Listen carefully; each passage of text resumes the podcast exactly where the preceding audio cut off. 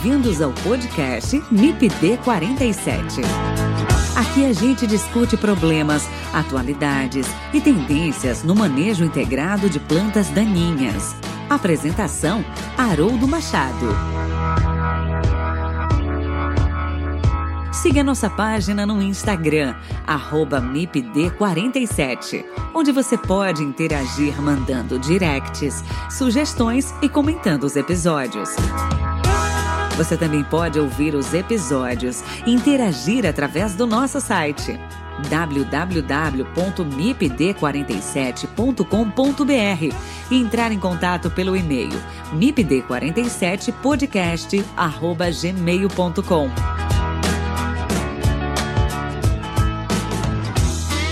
O MIPD 47 tem o apoio do Comitê de Ação à Resistência aos Herbicidas, o Agarac BR Quer saber mais sobre resistência de plantas daninhas a herbicidas? Acesse o site www.agaracifembr.org. Lá você encontra conteúdo de qualidade sobre resistência de plantas daninhas a herbicidas. www.agaracifembr.org.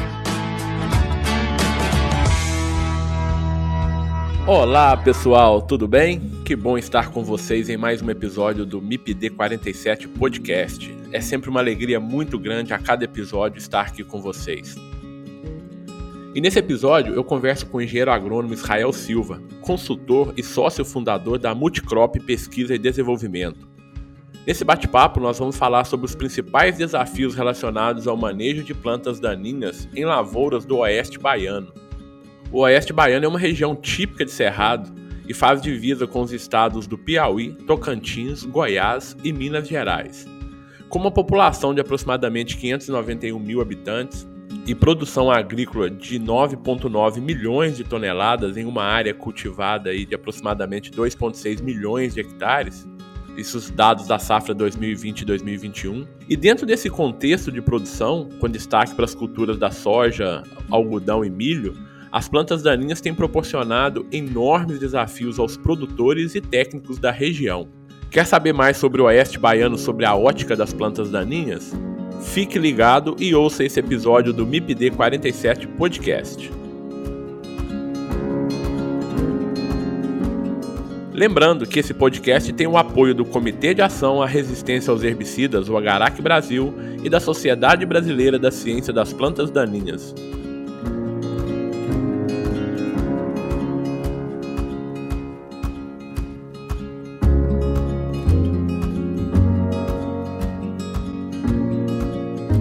Olá, Israel, seja muito bem-vindo ao MIPD 47 Podcast. É uma alegria, uma satisfação muito grande ter você aqui com a gente hoje, para a gente bater esse papo bem interessante aqui sobre os principais problemas das plantas daninhas aí na região oeste da Bahia, né, Israel? Muito obrigado, seja muito bem-vindo. Obrigado, Haroldo. Eu que, que agradeço participar, podcast de grande relevância que a gente acompanha desde que começou aí. Israel, só para a gente começar aqui o nosso bate-papo, você podia se apresentar para os nossos ouvintes, por favor? Falar um pouquinho da sua história, da sua trajetória. Meu nome é Israel, eu sou natural de Viçosa, me formei lá também em 2002 e desde 2002 que eu estou aqui no, no oeste da Bahia, né? Então sempre trabalhei na área de produção, fui gerente de, de fazenda de 2002 até 2019 e em 2019 montamos a área de, de pesquisa multicrop e montamos a Foco Consultoria, que atuamos aqui no, oeste da Bahia e sudoeste do Piauí. Bacana, Israel. É, fico muito feliz em, em, estar aqui batendo esse papo com você hoje, né? Você está falando aí que tem mais ou menos 20 anos que você está aí no oeste baiano, né? Deve ter mais ou menos uns 18 anos que a gente não se vê pessoalmente, né? Tive o prazer de ter você, né? De acompanhar você, de estar com você ali no, no laboratório de manejo de plantas daninhas na UFV, né? Ali na, no final da graduação, você já encerrando a sua graduação e eu ali fazendo a, no trabalho com o nosso querido professor Lino Roberto Ferreira, né, que deve estar nos ouvindo agora nesse, nesse momento também. É uma, é uma alegria muito grande, Israel. Então o tempo às vezes distancia a gente, né? Mas a gente tem sempre conversado aí por telefone, né, trocando mensagens e hoje aqui nesse, nesse podcast. Tendo a oportunidade da gente se encontrar em Viçosa aí, né, para a gente bater um papo e trocar umas ideias aí pessoalmente, né, não mais por, por telefone, né? Seja muito bem-vindo, Israel. Muito obrigado. Então, não podemos nunca esquecer de agradecer o, os irmãos herbicidas, né, como o pessoal chama, mas de forma carinhosa, o Lino, o Francisco Afonso, o Antônio Alberto, né, o Chico hoje lá também. Então, tudo contribuíram muito para a gente, né? Então, muito agradecer a todos. Ok. É realmente o, o Lino é um, é um paizão, né? Quem conviveu e é. convive com ele sabe, sabe o que é o professor Lino. A gente deve muito muito respeito e muita gratidão a ele sempre. Ô Israel, mas vamos lá, né? Vamos, vamos para o que interessa, né? Hoje a gente queria conversar com você, né? Aproveitar a sua expertise é, aí no Oeste Baiano, né? Para a gente entender um pouquinho. Eu, eu falo que eu quero entender o Oeste Baiano sob a ótica das plantas daninhas, né? E aí, para começar a nossa conversa, queria que você falasse um pouquinho para quem ainda não conhece, né? Se tem alguém da área de agricultura que não conhece, nunca ouviu falar no Oeste Baiano, né? Acho que não tem. Mas o que que, o que, que é o Oeste Baiano em termos de agricultura, Israel? O Haroldo ouvintes do podcast, o Oeste da Bahia, ele fica à beira da Serra Geral, né? e dividindo com, com, o estado do Goiás e Tocantins, vamos dizer assim, mais ao, ao noroeste com o Tocantins, ao, ao sudeste, sudoeste ali a, com o Goiás, né? Então, tem os municípios de Barreiras, é, Riachão, é, Formosa do Rio Preto, Correntina, São Desidério, Luiz Eduardo Magalhães, é, Jaborandi, Cocos, né? que ficam mais na que vão até a divisa com Goiás e Tocantins, em torno de, de 2 milhões de hectares, né, dividido isso de sequeiro, né, dividindo com as culturas soja, milho, algodão. Tem também aí as áreas de sorgo, pouco de feijão calpi e outras culturas que vai estar no junto, né? E tem um potencial de irrigado para em torno de um milhão de hectares, mas hoje rodando próximo de 300 mil hectares.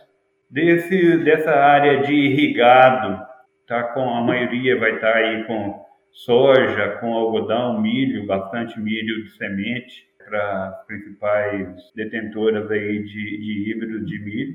Tem bastante feijão também, café irrigado, parte com, com frutíferos. Então, é uma região de altitude ali de, de 700 até 1.050 metros de altitude. Então, uma região onde chove e rapidinho o sol já vem de novo, então de muita luminosidade. Estação chuvosa muito bem definida, né? Então quem chega aqui e não conhece, acha, dependendo da época que chega, acha que isso aqui é um deserto, né? Porque se você chegar aqui em maio e for embora em setembro, você corre o risco de não pegar uma gota de água, né? Então, época seca é seca e, e chuva bem definida. Perfeito. É, então você está falando aí de uma região mais ou menos aí de 590, 600 mil habitantes, né? Você pegar aí todo, todo o oeste baiano, né?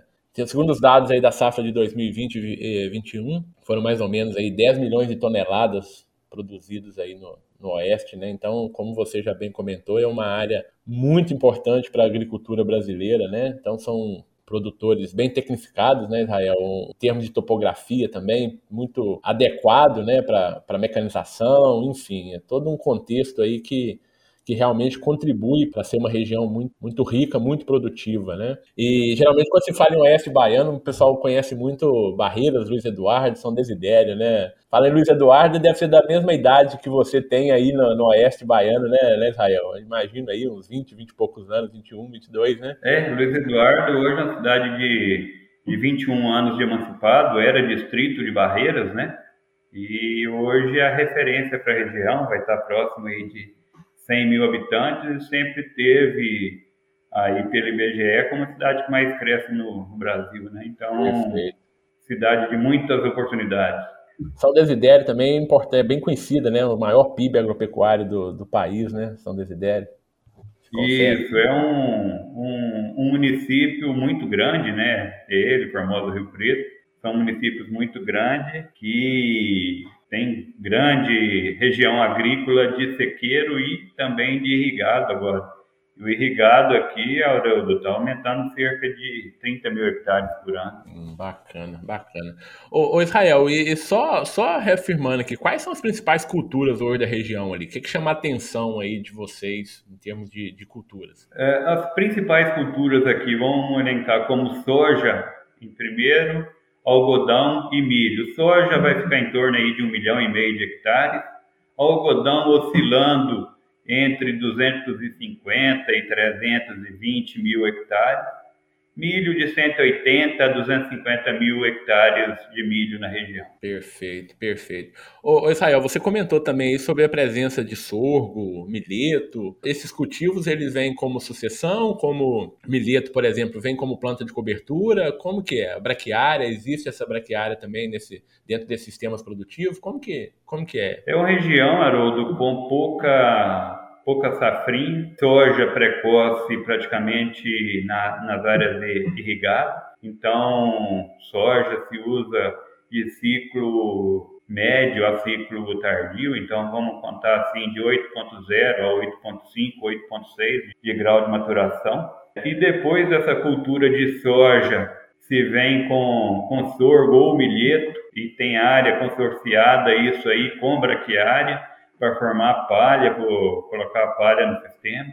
Então, coisa que ou braquiária solteira também, pensando em, em melhorar a condição do, de matéria orgânica do solo. Coisa que não falei é textura desse solo aqui, né? Então, dentro da, da consultoria, temos áreas de 6% a, a 25%, 27% de argila.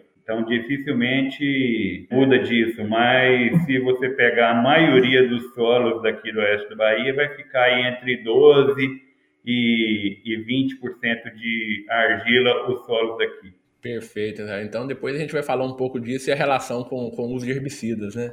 Tem, tem, um, tem um impacto grande aí, principalmente quando se fala em pré-emergente, né, Israel? Com certeza. Tem que ter cuidado redobrado o tempo todo. Exatamente. O MIPD 47 tem o apoio da Sociedade Brasileira da Ciência das Plantas Daninhas. Se você quiser conhecer um pouco mais sobre a SBC PD, visite o site www.sbcpd.org. Ô Israel, você falou também a questão de chuvas, né, de período seco, período chuvoso e tal. E como que é definido aí as, as estações de cultivo, então? Por exemplo, plantio, quando começa plantios na região? Quando que, que encerram aí? Como que é? O plantio de, de soja, Haroldo, ela, ele começa a partir de, da segunda quinzena de outubro, quando esses últimos anos a chuva tem estabilizado um pouco mais cedo, então conseguindo iniciar os plantios do sequeiro nessa na segunda quinzena de outubro.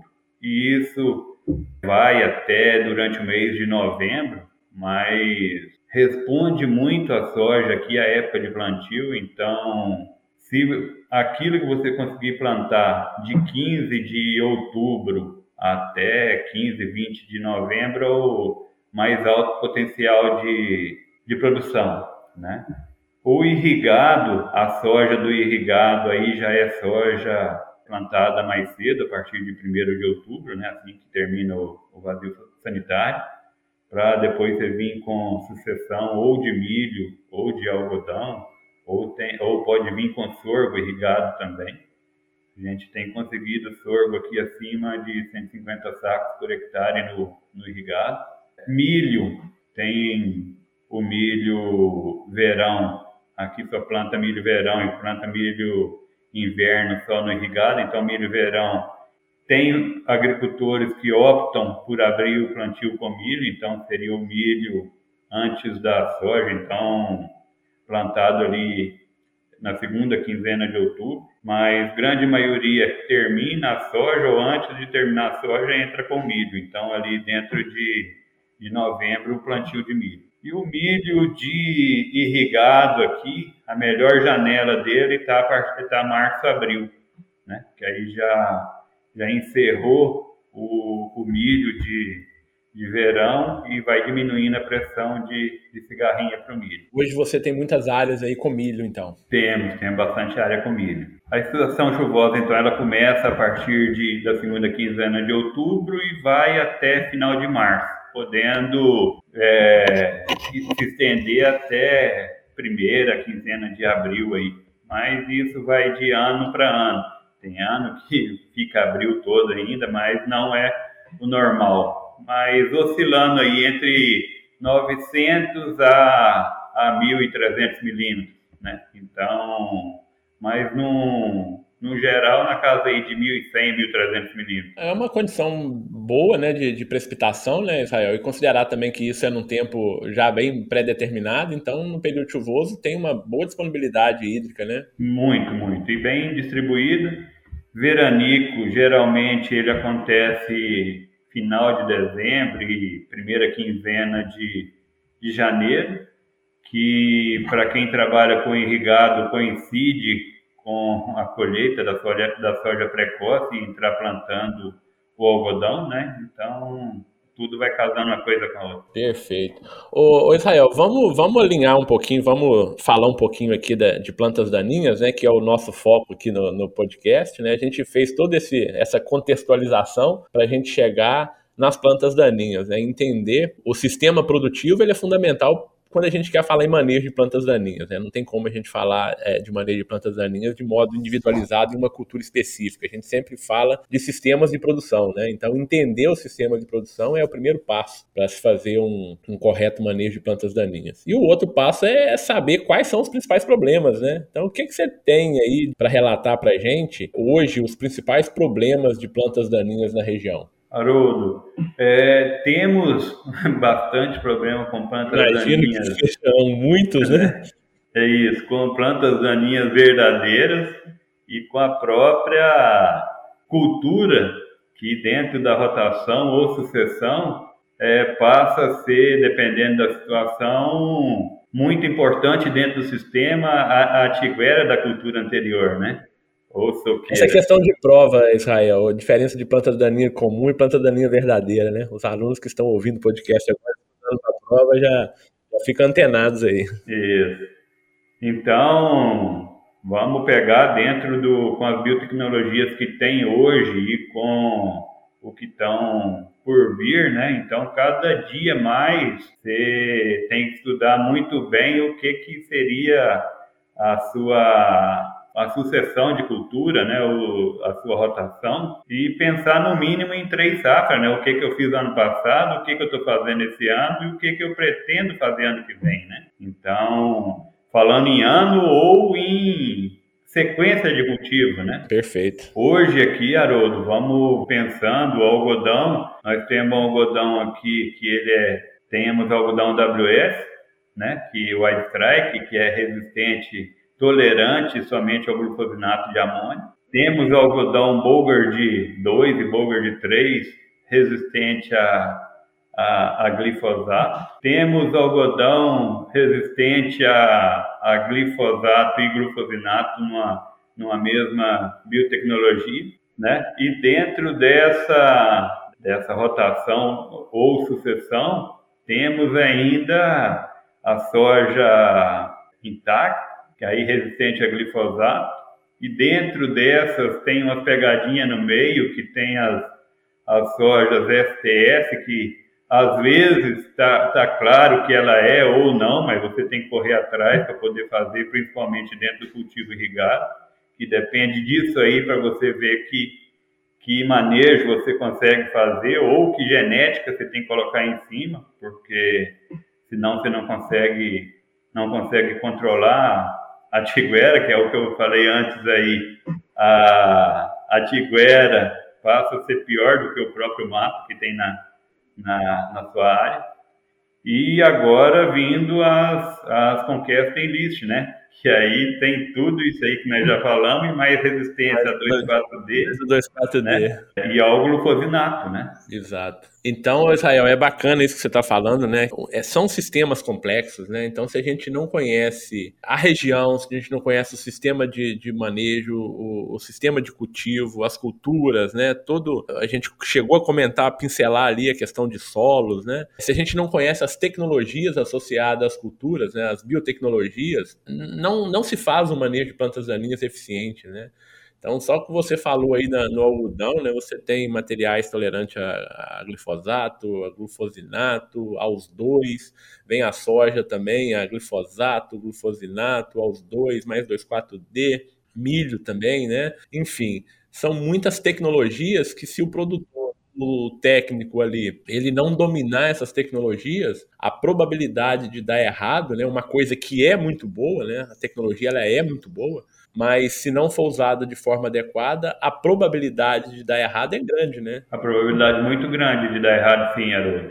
Temos aqui um solo quando está em quando a gente conseguiu manejar ele bem com, com matéria orgânica, coisa desse jeito, nós vamos chegar a 1,5%, é, 1,7% de matéria orgânica, mas que na maioria está aí em 0,8%, 1%, né? Então tem que estar tá tudo isso antenado para a escolha de, de pré-emergente, que cultura que está vindo na, na sequência, na rotação ou sucessão. As doses também praticadas têm que ser sempre abaixo do que é em outras regiões, mas depois, eu acho essa região aqui fantástica, muito boa de se trabalhar. Então, você tá, cai uma chuva de 50 milímetros à noite, quando dá 10 horas da manhã, você já está entrando com, com máquina na área, né? Então, tem todo esse outro lado. Então, todo manejo que você queira fazer nela, ela aceita também. Perfeito. Perfeito. Ô, Israel, mas o que você pode elencar de plantas daninhas com problemas hoje aí na região, assim, as principais? As principais plantas daninhas problema na região que hoje vamos colocar como é, vassourinha de botão, já incomoda bastante. Capim amargoso, quando começou o capim amargoso, todo mundo preocupado, mas hoje ele é, é coisa pequena perante a, a buva, a vassourinha, a caruru, ruim de, de controlar hoje também, além do capim pé de galinha que tá se estressa muito muito rápido, né? Então fica de, de difícil controle, né? Tem parte que resistente, mas a maioria com com alta tolerância aos herbicidas, tanto glifosato quanto a CCA. Agora, a buva, tem muita buva e o último ano, que foi um ano muito chuvoso, o, os pré-emergentes funcionaram talvez um pouco, um pouco menos, muita buva. Então, quando você pensa em, em gramínea no meio de uma folha larga, de uma soja, de um algodão, é bem mais tranquilo de se mexer. Agora, quando você começa a pensar em folha larga junto de folha larga, você tem, se você não fazer o manejo preventivo, em cima depois da cultura, fica muito mais difícil e vai esgotando ferramentas, né? Daí a pouco vira só o, o sulfato ferroso, né? A enxada. Exato. Três libras. É, então vai ficando desse jeito. Beleza. Então não foge muito, né, o Israel? A gente tá falando aí de capim amargoso, capim pé de galinha, de vassourinha de botão, caruru, buva, né? Capim colchão, erva quente também tem alguma coisa, né? A gente tem visto aí relatos também, né, de, de erva quente. Isso, isso. É. Caruru, o que, você tem observado de caruru aí? Quais espécies são mais presentes aí? Ou é de forma geral? É de forma geral, mas o que tem mais aqui, caruru rasteiro, caruru de mancha, caruru gigante, mais esses três aí, palméria, não vi nada aqui ainda. O mais, o pior de controle aí hoje é o caruru rasteiro. Perfeito. Espera-se que você não vá ver o Palmeiras aí, né? Então tá tudo controladinho lá.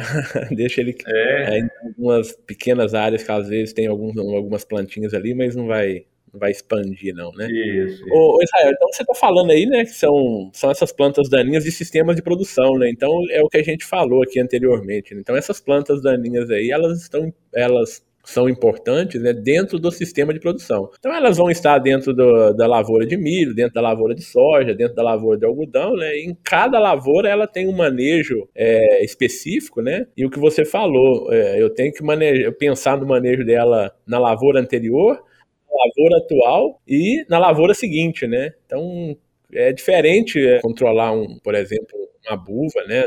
Na soja uma buva no algodão e uma buva no milho, que no milho praticamente ela não chega a ser um problema, né? Você tem ali algumas atrazina, algumas outras, alguns outros herbicidas são muito eficientes nela dentro do milho, né? Mas obviamente que em culturas de folha larga essa espécie já causa já causa problemas. E por outro lado, você tem também o amargoso, o pé de galinha, que já é um problema maior no milho, por exemplo, né? Já é um pouco mais, mais complicado, apesar de desses graminicidas, né, desses desses herbicidas que controlam essas gramíneas terem uma boa eficiência. Então esse, esse, manejo, né, ele é, ele é fundamental, esse conhecimento de todo o sistema de produção aí que a gente está conversando para ter um, um, um, bom manejo de plantas daninhas. Agora, Israel, você falou de, de, plantas de difícil controle, mas você não especificou aqui. Vamos trazer aí um pouco mais específico. O que dessas plantas aí, dessas espécies que você falou, o que é resistência, o que, que tem de resistência espalhado aí na, na região a resistência é um, é um tema importante da gente, da gente abordar, né? Haroldo, aqui na, na região, o que, que a gente tem de resistência e resistência comprovada, né? Então, a buva e o, o capim amargoso. O capim, o capim pé de galinha, tem é, já também capim resistente, mas poucas, poucas áreas. Então, com mais problema de controle. E do, da mesma forma também a, a espermacosta aí, né, que é a vassourinha, mais a, a erva quente, né? E que em muita situação chama um de outro e vai confundindo uma com a outra, mas acaba o manejo sendo parecido, né? E essas resistências, Rael, basicamente glifosato, o que mais tem chamado a atenção? O, hoje, se a gente pegar tanto a, a buva vamos falar, a, a glifosato até então. Perfeito. O capim amargoso, ele com resistência a glifosato e sendo mais, mais eficiente o controle com os DIN. Vai também com, com FOP, mas os DIN hoje já estão mais eficientes para ele. Quanto ao pé de galinha, né? Quanto ao pé de galinha, eu não não estou ainda com resultado aqui, mas sempre controlando melhor com, com DIN do que com FOP, né? E, e glifosato controlando melhor com sal de potássio do que com sal de amônio. Bacana. Bacana, legal. Então, assim, mas é, e, e, esse problema ele está bem disseminado aí é, de forma geral nas áreas, né, em todo o oeste aí. Então, estão tão bem, bem espalhado, né? Então, estratégias que a gente está usando aqui, Haroldo, para conviver com isso e baixar banco, né?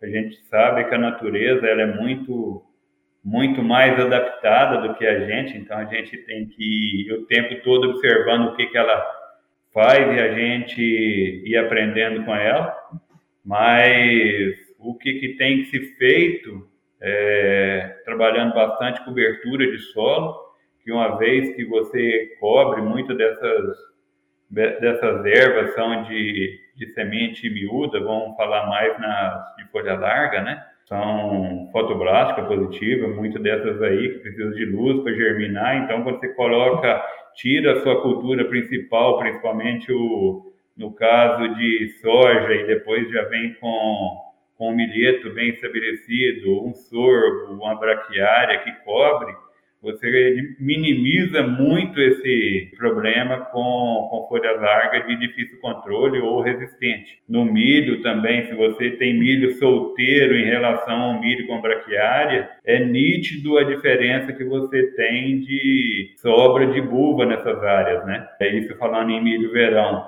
E a soja, quando você tira ela e você planta uma gramínea em cima, e que depois você vem manejando, na maioria das vezes vem manejando com atrazina ou terbutilazina, você já elimina a, a soja tiguera e com isso já vão as folhas largas e você já já entra mais fácil no próximo ciclo. Ok, Israel. Então, a resistência realmente é um, é um assunto muito importante, né? A gente tem sempre que abordar e entender esse problema para fazer um manejo correto, né? Não tem como a gente falar de manejo de plantas daninhas hoje se a gente não abordar esse tema da resistência. Então, é algo assim que já chegou aí também no Oeste Baiano, né? A gente já espera isso, né? Já esperava isso e ainda acho que não tem coisas tão complexas ainda aí, né? Acho que está no começo mas possível que chegue a algo mais complexo aí em função de toda esse essa dinâmica né, da resistência ao longo do país, né? Mas e até associado a, a, ao problema da resistência, Israel, é, o que, que você tem observado aí dos produtores que você assiste, né, é, em relação a a esse manejo eficiente pensando em mitigar o problema da resistência ou evitar esse problema da resistência,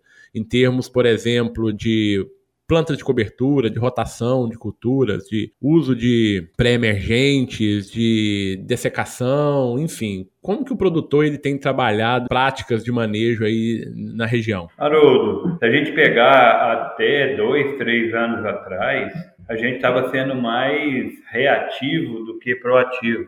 Apesar da, da região ser carregada de bons profissionais, então muitas das vezes você queria ser técnico mas você não conseguia ser econômico tentando evitar problemas de, de resistência, porque até então o glifosato era muito, muito barato, né?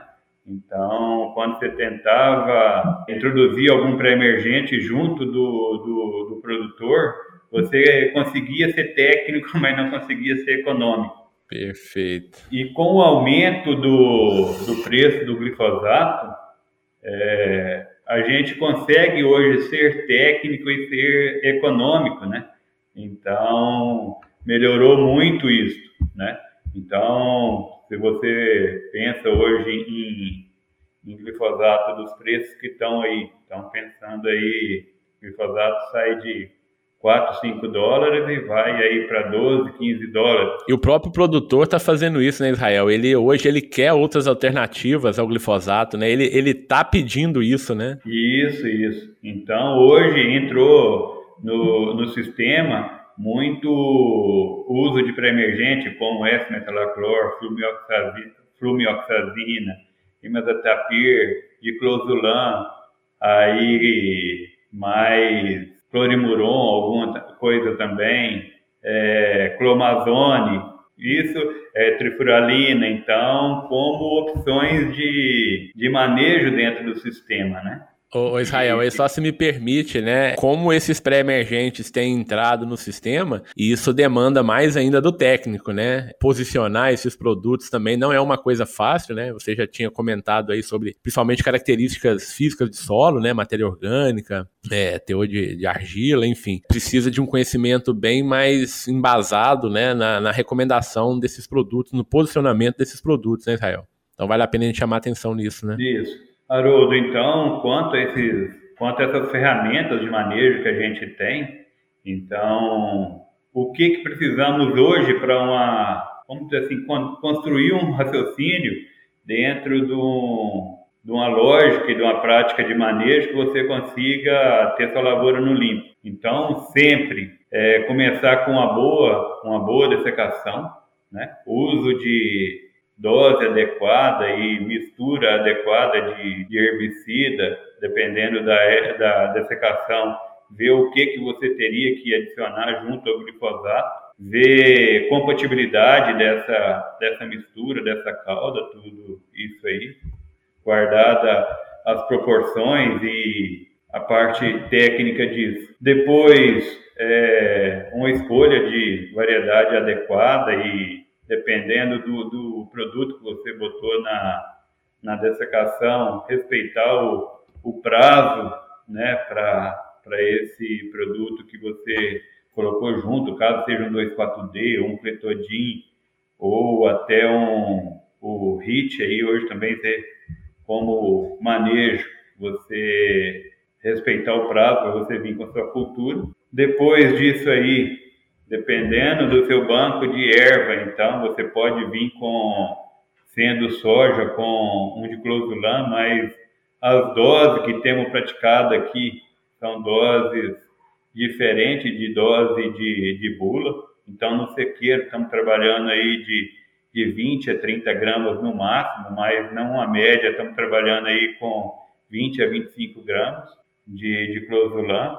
É, tem local que entra, que não temos problema de resistência a LS, dá para entrar ele, dá para entrar alguma coisa de clomuron, alguma coisa de mazotapir, né, como, como pré-emergente. Na grande parte, grande maioria, talvez associado a uma flumioxazina. Depois isso aí, então você já consegue estabelecer o sua lavoura, já vem, já vem no limpo, né? Então pode ter situação de ser preciso misturar algum graminicida nesse pré-emergente também. E pode ser uma trifuralina, uma coisa desse jeito, que além de dos, das gramíneas ajuda muito no controle de caruru também, né? E aí você consegue jogar esse seu, seu glifosato um pouco à frente e muitas das vezes consegue-se talvez sair com uma só de glifosato e com a dose menor, que a gente que sabe, sabe que o glifosato é um mal necessário, né? Você precisa dele, mas trabalhar sempre dose, essas coisas, porque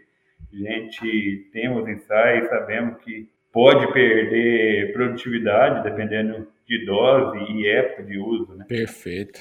Perfeito. É só um, um compilado, né, Israel? O próprio preço do glifosato forçou os produtores a, a utilizar alternativas, né? E essas alternativas vêm muito é, no sentido de auxiliar também no manejo da resistência, né? E isso que você comentou aí, e realmente a importância de se conhecer os produtos, o, o posicionamento deles, né? Principalmente com relação à dose, aí você tem um solo que é um solo diferenciado, né? Você precisa conhecer isso para posicionar bem o, o, produto, tá?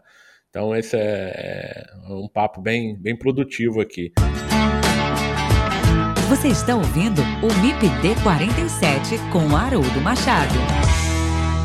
Eu, eu, queria te perguntar uma outra coisa, Israel, sobre a parte da tecnologia de aplicação de herbicidas. O que que você tem observado, né, aí na, na região também? Existem lacunas, existem pontos de melhorias? A gente sempre fala que pontos de melhorias existem, né? Mas o que, que você tem observado de forma geral aí da, da, dessa da tecnologia de aplicação de herbicidas? Haroldo, precisamos sempre, se a gente falar que não tem o que melhorar, a gente está sendo hipócrita, né? Mas é, como região bastante tecnificada, o que, que a gente vê mais como desafio é que a gente não tem barreira física nenhuma praticamente, né? Então você está tá lado a lado lavouras sensíveis e resistentes uma do lado da outra. Então, muito atenção a tamanho de gota, a padrão de gota quanto à aplicação de herbicida, não usar aplicação com aeronave, isso só fazer com terrestre, gota, se precisar algum adjuvante que possa ajudar nisso aí porque prejuízo aqui nunca dá pequeno, né? Realmente o cuidado deve ser macro também, né? Isso, isso, né? Então, e até quanto uso de pré-emergente, essas coisas também, para você saber, tudo aqui você tem que estar tá antenado qual que é seu alvo, né? Se seu alvo é solo, dá para você trabalhar com um tamanho de gota, um tipo de gota diferente. Se seu alvo é a planta daninha e e se é um produto sistêmico, você pode trabalhar com a gota maior. Se você está com, com um produto que é de contato, então você precisa de uma cobertura é, com gotas menores, então o risco fica maior também, né? Então, muito cuidado em relação à direção de vento, cultura, perguntar aos vizinhos o que, que é a, a lavoura dele, né? Qual, que é te, qual tecnologia que tem, para tomar esse cuidado. Ô, Israel, aí vem uma curiosidade. Você tem observado muito em condições de campo aí nos últimos anos problemas de intoxicação de lavouras vizinhas com aplicação? É, é algo que é relatado com frequência, não? em pequena, em, vamos dizer assim, em pequena extensão sempre tem, mais aquela deriva de bordadura, essas coisas. Mas já tivemos aqui a área de perder lavoura de 500 mil hectares sem não saber nem de onde que veio a deriva. A tecnologia de aplicação ela é, é, um dos pilares também do sucesso no manejo de plantas daninhas, né, Israel? Isso. Não adianta você ter ali um ótimo produto, ter uma cultura que tolera ah, determinados herbicidas, né, não seletivos, mas se na hora de aplicar esse produto, de colocar esse produto lá no alvo, você faz isso de, de forma errada, né? Então é uma, é uma, particularmente uma área da, eu gosto muito, que é essa parte da tecnologia de aplicação. Né? A gente realmente deve tomar muito cuidado na hora de aplicar esses produtos. Existem técnicas né, que são muito precisas e que permite sim a utilização desses produtos com segurança, né? reduzindo deriva, reduzindo volatilização, colocando uh, as gotas de tamanhos adequados né, no alvo, na, no momento correto, na posição correta do alvo. Então, realmente, tecnologia de aplicação a gente precisa é, tomar cuidado. Ô, ô, Israel, mas nosso tempo aqui, ele, ele tá indo, né? Tudo que é bom passa rápido. Nossa, muito boa. Estou gostando muito de conversar com você novamente aqui, né? Mas eu queria que você falasse um pouquinho sobre Multicrop Pesquisa e Desenvolvimento, a Foco Consultoria. Fala para gente do, dos trabalhos que vocês têm executado, né? A gente acompanha vocês aí nas redes sociais e, e enfim, a gente vê que vocês têm feito trabalhos diferenciados aí na região. Beleza, Haroldo. Obrigado. A, a Multicrop saiu de um sonho meu e do, do Tiago. O Tiago sempre foi pesquisador de multinacional e tinha esse sonho dele de montar pesquisa, né? E eu sempre trabalhei na, na produção e meu sonho também era montar minha minha consultoria, né? Então, a Multicrop Pesquisa Hoje nós estamos, tanto a Foco quanto a Multiprop começamos em setembro de 2019. A gente fala que a gente correu antes de, de caminhar, mas isso graças a, a, vamos dizer assim, ao fruto que a gente, a semente que a gente veio plantando há, há 20 anos atrás de, de trabalhar sério, com ética, com profissionalismo, isso tudo, né? Então começamos em 2019 eu, Tiago e mais duas pessoas. Hoje nós somos um time de, de 28 pessoas na pesquisa e mais dois na consultoria. Trabalhamos com todas as, todas as empresas de, de, do ramo agro, aí, seja de químico, biológico, de genética. Multicrop, porque a gente quer ser multidisciplinar, né? então a gente somos registrados no mapa né? Para esse ano, então, a gente já vem também, vamos entrar, saindo, deve sair até novembro o credenciamento do, do Imetro, para a gente também fazer a parte de, de resíduo, né? E estamos, hoje, a base da gente é aqui em Lem, mas trabalhamos, fazendo bastante coisa fora também, de, de fruta, de HF, então na, no polo irrigado de, de Petrolina e Mossoró, na Chapada. Fazemos coisas também em pastagem, né, no sul do Pará, no Tocantins, arroz na Lagoa da Confusão. Estamos aí. Só te interrompendo, então a base de vocês, da Multicrop, é Luiz Eduardo Magalhães. Vocês hoje têm áreas próprias e como que funciona essa questão da, das áreas de vocês? Nós temos uma área de 19 hectares que está no município de de Riachão das Neves, fica 30 quilômetros distante de, de Barreiras, isso aí ela tá, ela é 100% irrigada, fica mais voltado para registro e HF, e temos mais, mais 51 hectares no município de Barreiras também, mas fica bem mais próximo de Luiz Eduardo, que o município de Barreiras abraça o município de, de Luiz Eduardo, então mais 51 hectares irrigados, é, sequeiro, né, dentro do município de Barreiros. Então, somando, temos uma, uma, área de pesquisa de 70, 70 hectares. A parte da consultoria sou eu mais um consultor, né? Nós hoje estamos com em torno de 145 mil hectares entre irrigado e sequeiro. Irrigado hoje nós estamos com 27.600 hectares de área física, né, que isso, tendo duas culturas por ano, vira um pouquinho mais de 55 mil hectares, o restante é sequeiro.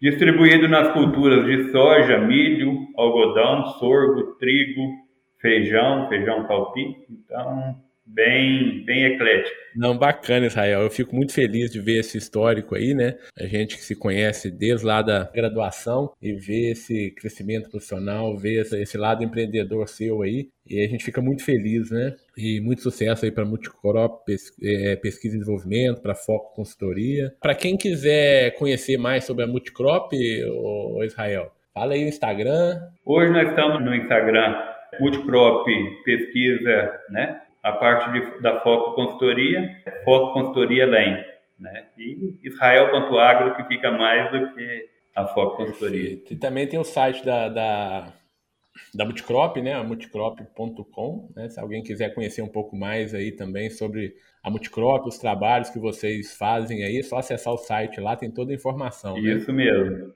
E uma pergunta que os nossos estudantes sempre fazem, né? Vagas para estagiários, Israel? Temos. Quem quiser estagiar na procedimento. Temos convênios né, com universidades, então, para quem quiser estagiar com a gente aí, pode entrar no, no site, né, www.multicrop.com.br, né, e lá tem tudo e damos todo o apoio para o estagiário que vem para cá. Então, é, quem estagia com a gente temos bolsa estágio, temos vale alimentação, temos moradia, transporte e, e tentamos ajudar a construir o profissional. Perfeito. Perfeito, Israel. Então, na verdade, muito obrigado tá, por, por, esse, por, essa, por esse momento aqui no MIPD 47. Bate-papo muito legal, muito agradável. Quero te agradecer né, por esse por esse tempo aí, né, que a gente sabe dessa vida corrida, né, do, do dia a dia, né, mas a gente precisa realmente fazer algo a mais, né? E essa conversa aqui é uma conversa muito produtiva também, tanto para os produtores, para os alunos, para os técnicos, né? Entender um pouco mais dessa dinâmica aí, desse, desse ambiente que é o Oeste Baiano, um ambiente muito muito rico, muito produtivo, né, e muito muito bonito. Sael, novamente muito obrigado, tá? Espero encontrá-lo pessoalmente em breve em Viçosa para a gente jogar aquele futebol, né? e, e, bater aquele papozinho bem, bem agradável. Tá bom? Um abraço, fica com Deus aí e até uma próxima oportunidade para a gente conversar novamente aqui no MIPD 47. E para vocês, meus ouvintes, um abraço e até o próximo episódio do MIPD 47. O MIP-D 47 tem o apoio do Comitê de Ação à Resistência aos Herbicidas, o Agarac-BR. Quer saber mais sobre resistência de plantas daninhas a herbicidas? Acesse o site www.agaracifembr.org. Lá você encontra conteúdo de qualidade sobre resistência de plantas daninhas a herbicidas. www.agaracifembr.org. você gostou desse episódio, compartilhe no Instagram marcando o MIPD47. Se quiser enviar sugestões, o e-mail é o mipd47podcast@gmail.com. Ouça também os outros episódios em www.mipd47.com.br. Siga o MIPD 47 na sua plataforma de podcasts preferida e também no nosso Instagram, o arroba MIPD47.